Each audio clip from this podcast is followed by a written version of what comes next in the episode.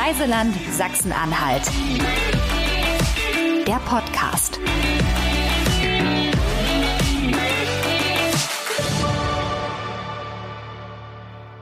Hallo lieber Timo, schön, dass du da bist. Vielen lieben Dank für deine Zeit erstmal. Hallo Medi, ja, ich freue mich auch, dass ich da sein darf. Ja, hi. Super.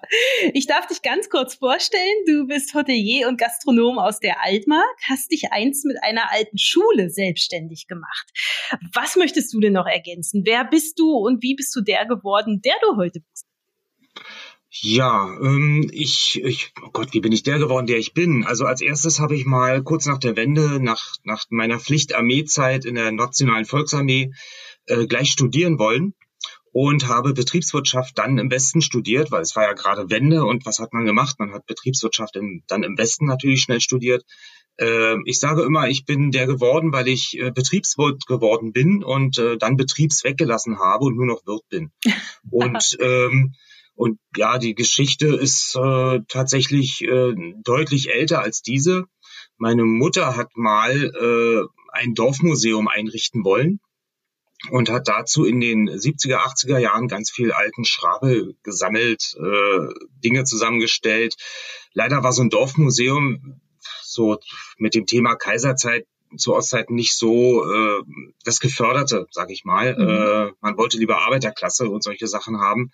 Und insofern hatten wir nach der Wende dann einen Haufen Zeug und äh, haben dann, meine Schwester hat dann das Haus dazu erworben, diese alte Schule wir haben uns mit dem Thema, mit diesem Haus und der Architektur des Hauses beschäftigt äh, und äh, ja, haben dann angefangen, ein Museum einzurichten, um beim Bauen festzustellen, dass man mit einem Museum wahrscheinlich auch nicht so richtig Geld verdienen kann. Hm. Und schlichtweg beschlossen, verkaufen wir Bier drin. So, und so ist das im Prinzip entstanden. Okay, ja. ja. Mit, mit Bierverkauf kann man auf jeden Fall Geld verdienen, das glaube ich. Das haben wir uns so gedacht, ja.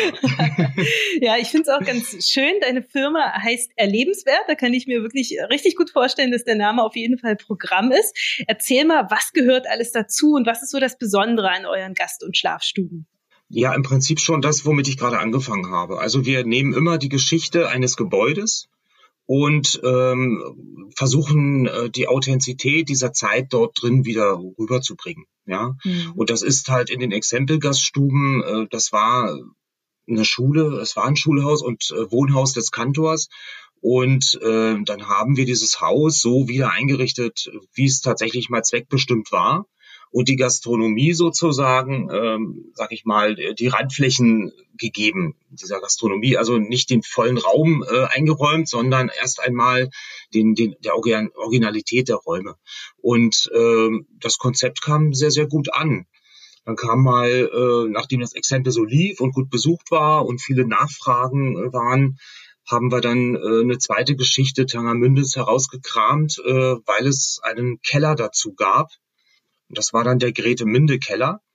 Ähm, da haben wir dann äh, ja die Zeit Grete Mindes des großen Brandes, über den auch Fontane geschrieben hat, äh, wieder aufleben lassen mit mittelalterlichen äh, Banketten und äh, ja Musik und Tanz auf den Tischen und so weiter. Ähm, auch das kam dann sehr gut an. Der Grete Minde Keller ist dann umgezogen in die Zecherei St. Nikolai, so heißt äh, der Ort heute. Ähm, der befindet sich in der Nikolaikirche. Äh, das ist die älteste Kirche der Stadt, über 800 Jahre alt. Wenn ich in so einem alten Buch nachlese äh, von äh, Rittner Helmreich, äh, dann ist die Geschichte sogar noch deutlich älter, aber beurkundet halt so 800 Jahre und äh, dieses Gebäude ist mit Kreuzgewölben und meterdicken Wänden und Bleiglasfenstern natürlich bestens geeignet, um dort äh, auch die tausend Jahre Tangermündes äh, wieder erlebbar zu machen. Mhm. Ja. Hm, hinzu kam ein Hotel, in dem man übernachten kann, einfach weil Gäste, die bei uns gegessen und gezecht und getrunken haben, äh, dann irgendwann auch mal fragten, ob man bei uns übernachten kann. Und ähm, wie soll so ein Hotel werden, wenn wir es machen? Natürlich ist es auch eine Zeitreise hm. mit unterschiedlichsten Zimmern, äh, einer Grete Minde Brandruine bis äh, über Kaiser Karl Gemach äh, hin zu Königin Luise Salon äh, hat man die unterschiedlichsten Möglichkeiten halt äh, in, in verschiedene Zeiten einzutauchen und in verschiedenen Zeiten äh, zu übernachten. Ja, ja, sehr cool. Kannst du vielleicht für diejenigen, die jetzt von Grete Minde noch nichts gehört haben, so ein bisschen erzählen, wer sie war und welche Rolle sie in der Stadtgeschichte gespielt hat? Ja, na klar. Also Grete Minde ist eine relativ umstrittene Figur. Ähm, ja, sie ist verbrannt worden, hingerichtet worden, mit glühenden Zangen gezwacket, äh, weil äh, sie die Stadt angezündet haben soll.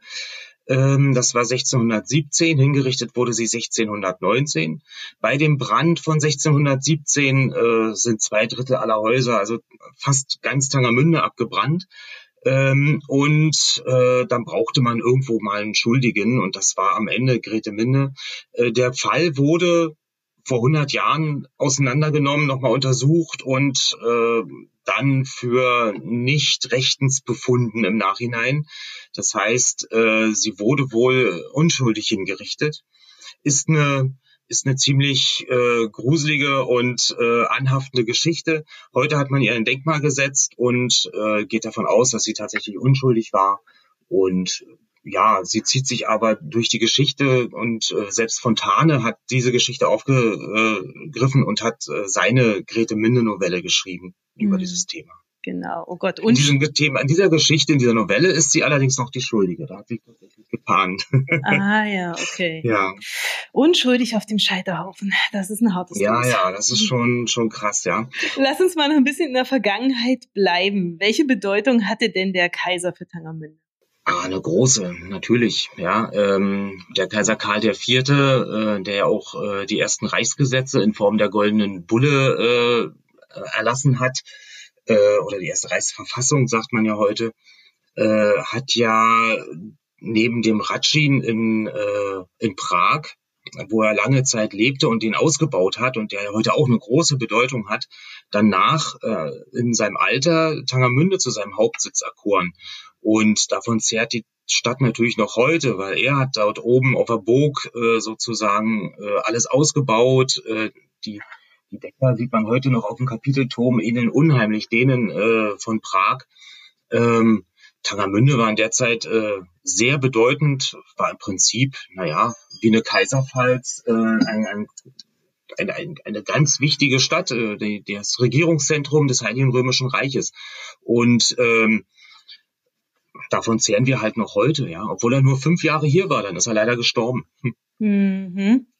Ja gut, heute ist ein gutes Stichwort. Dann lass uns mal so ein bisschen zurückkehren in die Gegenwart. Wo kann ich denn heute als Gast noch am besten das Mittelalter irgendwie ja aufspüren, erspüren, erleben? Wo würdest du mich hinschicken? Also was soll ich sagen? Einfach mitten in die Stadt. Also tatsächlich, äh, wenn man sich innerhalb der Stadtmauern befindet, dann äh, ist man auch mittendrin. Die Gassen sind alle mit Kopfsteinpflaster ausgestattet. Äh, die Straßen sind fast alle nur Gassen, klein, eng. Die Häuser stehen dicht beieinander. Es ist annähernd alles Fachwerk oder Backstein. Ähm, die Gotik hat sehr deutliche Spuren hinterlassen. An, an, den, an der, am Großteil der Fassaden, ich, ich kann immer nur empfehlen, nicht nur die Hauptstraße, Lange Straße oder Kirchstraße mit diesen wunderschönen Ziergiebeln entlang zu gehen, sondern auch in die in die Neue Straße oder in die Lange Fischerstraße. Das sind so Randstraßen, in denen natürlich keine Geschäfte sind, aber wo man äh, tatsächlich in eine Welt eintauchen kann, die heute nicht mehr alltäglich ist. Ja. Und das Wichtigste, die Häuser sind ja auch alle bewohnt. Es ist also nicht nur irgendwie Kulisse und leergezogen und nee, da, da immer leben Menschen drin. Ähm, die Häuser sind saniert und werden gepflegt und äh, der Rinnstein davor auch. Also es ist äh, alles innerhalb der Stadtmauern äh, muss man gesehen haben, finde ich. Was hat denn Tangermünde anderen Städten voraus? Vielleicht gerade, dass die Häuser so bewohnt sind. Also tatsächlich ähm, gibt es viele Innenstädte, die relativ leergezogen sind, wo noch Büros sind und solche Sachen. Ähm, das ist hier nicht so. Also tatsächlich leben hier die Menschen. Äh, wenn man herkommt, äh, darf man Teil des Lebens hier sein und nicht nur der, der, der Gebäude oder so. Ähm, ich hatte mal so ein Erlebnis, dass ähm, ich mich vor der Tür des Hotels äh, kurz mit dem Bürgermeister unterhalten habe. Der kam die Straße lang zur Arbeit und äh, hat dann kurz angehalten und gesagt, Herr Schönberg, wie geht's und bla. Und ähm, als wir fertig waren, gaben wir uns die Hand und er ist weitergelaufen und ich wollte wieder ins Hotel reingehen. Und da saßen dann Frühstücksgäste vor der Tür vom Hotel und die fragten da ganz verwundert, war das gerade der Bürgermeister? Und ich sag so, ja. Und die dann, den habe ich bei uns ja noch nie auf der Straße gesehen, ja. Und ähm, ich glaube, das ist es eigentlich. Äh, Tangermünde ist für mich wie so eine heile kleine Modelleisenbahnwelt. Man hat eine Stadtmauer drumherum, wir haben einen Bahnhof, wir haben einen Bäcker und einen Fleischer. Ähm, alle Leute, die dort leben, äh, die man in der Zeitung sieht, die begegnen einem dort wirklich. Sie leben auch in den Häusern, äh, meistens in der Etage über dem Geschäft, in dem sie selber arbeiten oder das sie selber betreiben. Und ähm, naja, dass, dass äh, einem Olaf Stevin, der die Nährstangen in Tangermünde herstellt, die vielleicht einige kennen oh, aus dem ja. Supermarktregal, einem dann selber auf der Straße begegnet, weil er die dann irgendwo hinbringt, äh, das, das ist für viele eine Wucht und für die meisten Tangermünde einfach nur Normalität und normal. Und ja, die, viele sehnen sich halt nach dieser Welt, äh, wo man mal kurz dazugehören darf, äh, wo man Menschen sieht, die sich mögen oder auch hassen. Äh, das ist halt das Leben, ja. Und äh, das, ich glaube, da darf man hier in Tangermünde relativ nah dran und dabei sein. ja, und die Elbe ist nicht weit.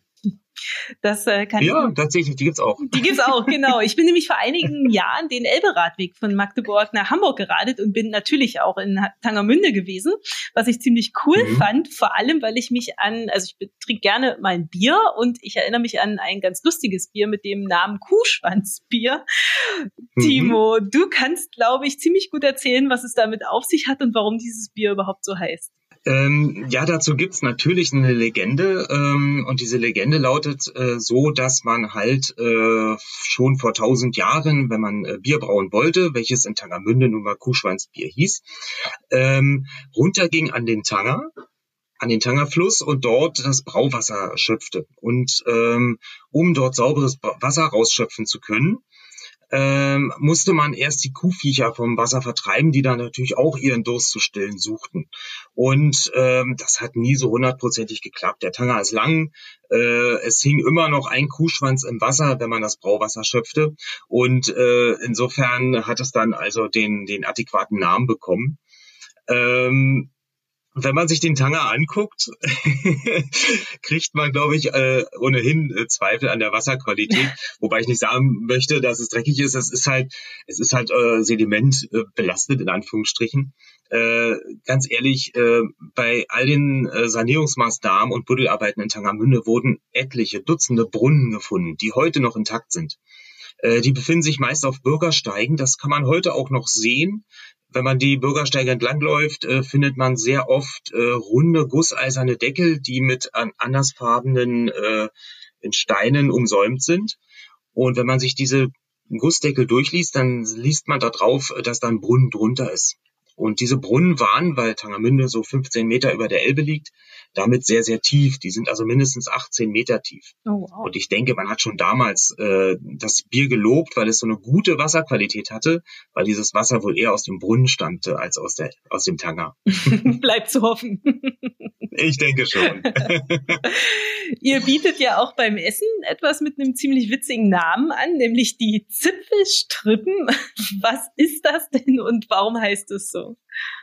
Die Zipfelstrippen äh, sind äh, Nudeln im Prinzip, ja, und zwar eigen, eigens gemachte Nudeln äh, nach nach einem eigenen Hausrezept. Ja, wir haben wir haben viele solche Sachen. Äh, wie gesagt, wir versuchen uns ja immer äh, an der Geschichte oder an an Örtlichkeiten von Tangermünde, Personen und so weiter zu orientieren und dort, äh, sage ich mal, äh, in Zusammenhang auch mit den Speisen und den Getränken herzustellen. Und insofern haben wir viel, gerade äh, in den Exempelgaststuben, nach Sachen gesucht gesucht, die so äh, tatsächlich hier hergestellt und gegessen wurden. Und die Zipfelstrippen allerdings sind eine Neuerfindung äh, unseres Koch aus der aus den äh, aus dem Café Zipfel. Und da wir hier äh, natürlich auch auf eine Geschichte zurück äh, schauen, wo früher viel Weber und äh, ja, Sachen selbst genäht wurden, wurden da die Zipfelstrippen sozusagen erfunden. Ah. Es gibt aber noch viele andere Sachen, die ganz traditionell sind. Ja, also Bötelbraten oder Hochzeitssuppe, all diese Dinge, da wurde nicht mal irgendwie der Name verändert. Genauso wie beim Kuhschwanzbier. Der Name war halt tatsächlich da, der ist tausend Jahre alt, sage ich jetzt mal so aus, aus dem Bauch. Und äh, warum soll man daran etwas verändern? Ja, die mhm. Sachen sind so und die isst man so und die kann hier jede Hausfrau. Sehr cool. Timo, lass uns mal ein bisschen über die Stadtgrenzen hinausschauen. Was gibt es denn um Tangermünde herum noch zu erleben? Um Tangermünde herum ist natürlich äh, sagen unsere Gäste vor allem, das fällt einem ja selber gar nicht immer so auf, ja, da ist natürlich die Elbe, was wir vorhin schon gesagt mhm. haben kurz, und die Elbe eignet sich natürlich hervorragend, um A, da drauf mit einem Kanu äh, hin und her zu fahren oder sich mit einem Sportboot auf den Weg zu machen. Natürlich auch rechts und links der Elbe auf dem Elbe-Radweg äh, von Hamburg bis nach Dresden oder weiter äh, zu radeln. Der Radweg ist sehr, sehr gut ausgebaut, der ist sehr bequem, weil er nicht so viele Steigungen hat. Nichtsdestotrotz, sage ich mal, kommt heute die mindestens die Hälfte unserer Gäste mit einem dicken Akku. Ja, oh ja, stimmt, das hat sich die, so verbreitet, ja. ja. ja. Es, also würde ich genauso machen, gar keine Frage. Und ja, die kann man dann auch auf den Zimmern einfach aufladen. Das ist überhaupt kein Problem. Ah, cool. Für so manchen Tesla muss man natürlich dann schon mal ein Verlängerungskabel holen. Der passt ja nicht aufs Zimmer. Also Elektroautos nehmen auch zu. Ansonsten ähm, neben der Elbe gibt es zum Beispiel sieben verkehrte Kirchen. Das ist auch eine Geschichte, die ähm, ich glaube, so, so einmalig ist wie die sieben Hansestädte äh, der Altmark, ja. Also die sieben äh, kommt hier immer wieder vor. Die sieben Zwerge haben wir noch nicht gefunden, sieben Berge haben wir auch nicht. Aber äh, die verkehrten Kirchen beispielsweise ist so eine kleine Geschichte, die man radeln kann. Die befinden sich in sieben verschiedenen Orten winzige Dörfer, äh, von denen man kaum glaubt, dass, dass man äh, die, äh, ich sag mal, jetzt trete ich den Dörfern wahrscheinlich zu nah, beleben kann. Aber äh, das sind wunderbar idyllische Orte wie Hämerten oder Storkau, wo es auch ein Schloss gibt. Und diese Kirchen sind verkehrt herum gebaut. Normalerweise haben die eine Ost-West-Ausrichtung und die sind entweder genau gegen also Ost-West ausgerichtet oder sogar ganz verkehrt gebaut, ohne Ausrichtung. Das ist, äh, wusste ich vorher auch nicht, äußerst selten und deswegen schon alleine eine Erwähnung wert. Hm, Dann gibt es den Altmark-Rundkurs, den man mit dem Rad erradeln kann. Es gibt Arneburg, äh, Storkau, Werben, Havelberg, also wunderschöne Orte, Osterburg. Also ich weiß gar nicht, wie man das sagen soll. Über alle spannt sich ein wunderschöner, von Horizont zu Horizont reichender blauer Himmel und eine grüne Wiese und Wälder davor, so dass man hier wirklich Ruhe und Abstand genießen kann, was ja heute eine ganz andere Qualität bekommen hat. Ja. Oh ja. Ah, tolles und, Bild, was du da gezeichnet hast. Ich habe es richtig gut ja, vor natürlich. Danke. und äh, dann finde ich, was, was ich gerade noch so äh, erlesen habe, der Herr Meller, der ja die Himmelsscheibe äh, wiedergefunden hat sozusagen und fast in einem Krimi äh, für die Allgemeinheit wieder äh, äh, ans Tageslicht geholt hat, der hat ja ein Buch geschrieben äh, über diese Himmelsscheibe und das Neolithikum und wie dort wohl die Gesellschaften aussahen äh, vor 5000 Jahren. Und daran anknüpfend bin ich auf die Schönfelder Kultur gestoßen. Das ist auch ein Ort ganz in der Nähe.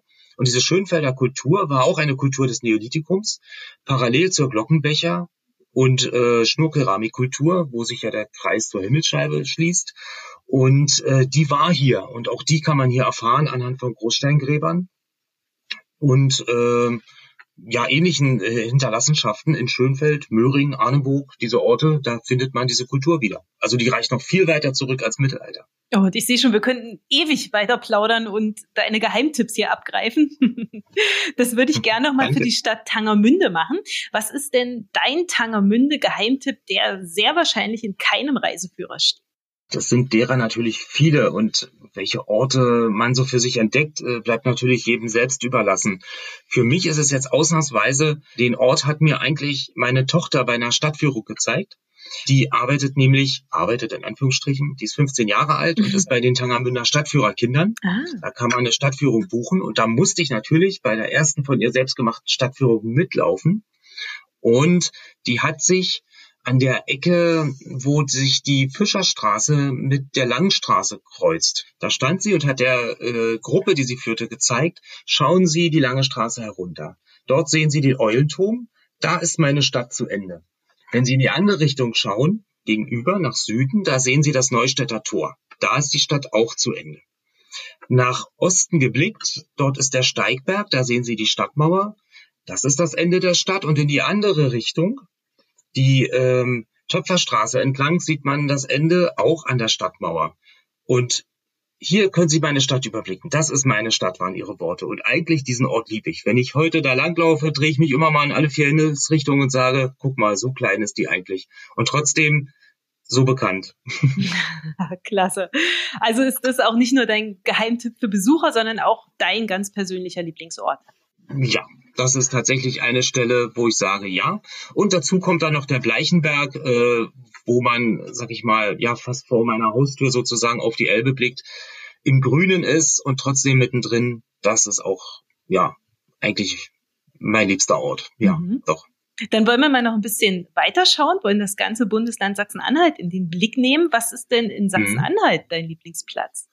In Sachsen-Anhalt äh, selber habe ich mich natürlich neben der äh, Altmark, äh, die ich also mir auserkoren habe als mein Lebensmittelpunkt, ganz ehrlich auch ins äh, Saale-Unstrut-Gebiet äh, verliebt. Ich durfte mal eine Fernsehserie mit so einem Oldtimer begleiten und da habe ich auch da unten ganz tolle Orte kennengelernt, äh, wo ich sage, an Unstrut und äh, Saale ließe sich das auch echt aushalten. Doch, mhm. wirklich. Da gebe ich dir recht. Dann wollen wir jetzt noch ganz weit rausschweben und uns die ganze Welt anschauen. Wo gefällt's dir auf der ganzen Welt am besten? Oh mein Gott. Ähm, ja, wenn man in der Altmark lebt, dann ist man natürlich in dieser heilen kleinen Welt äh, gefangen und äh, das hat Vor- und Nachteile, wie jeder Ort dieser Welt. Und um ehrlich zu sein, ich brauche ab und zu mal Großstadt. Also ich meine, Berlin ist nicht weit. Man steigt praktisch, ich sage immer in Tangermünde Nord in Hemerten oder in Tangermünde Ost in Rathenow in den Zug und ist dann in einer, einer halben, dreiviertel Stunde in Berlin. Und da genießt sich natürlich die Anonymität. Das mhm. ist äh, total toll. Auch mal, wenn man weiß, es begegnet einem wirklich keiner, der einen kennt. Und äh, darf ich so salopp sagen, man darf sich mal am Arsch kratzen, ohne dass es jemanden interessiert. Und äh, ja, meine Tochter, äh, ich bin mit ihr äh, im letzten Sommer noch in New York gewesen und das war natürlich auch mal wieder eine Wucht. Ja, so eine Laute, so ein Moloch von Stadt. Äh, man will auch wieder weg, äh, aber ab und zu tut's auch gut, an solchen Orten zu sein. Ja, und noch anonymer als Berlin. Richtig. Klasse, Timo. Vielen lieben Dank. Das war ein sehr, sehr spannender Einblick. Es hat Spaß gemacht, mit dir zu plaudern und ich wünsche dir jetzt alles, alles Gute. Vielen, vielen Dank. Es war nett, mit dir zu plaudern. Auch dir alles Gute, Medi. Dankeschön, Timo. Mach's gut. Ciao. Tschüss. Reiseland Sachsen-Anhalt.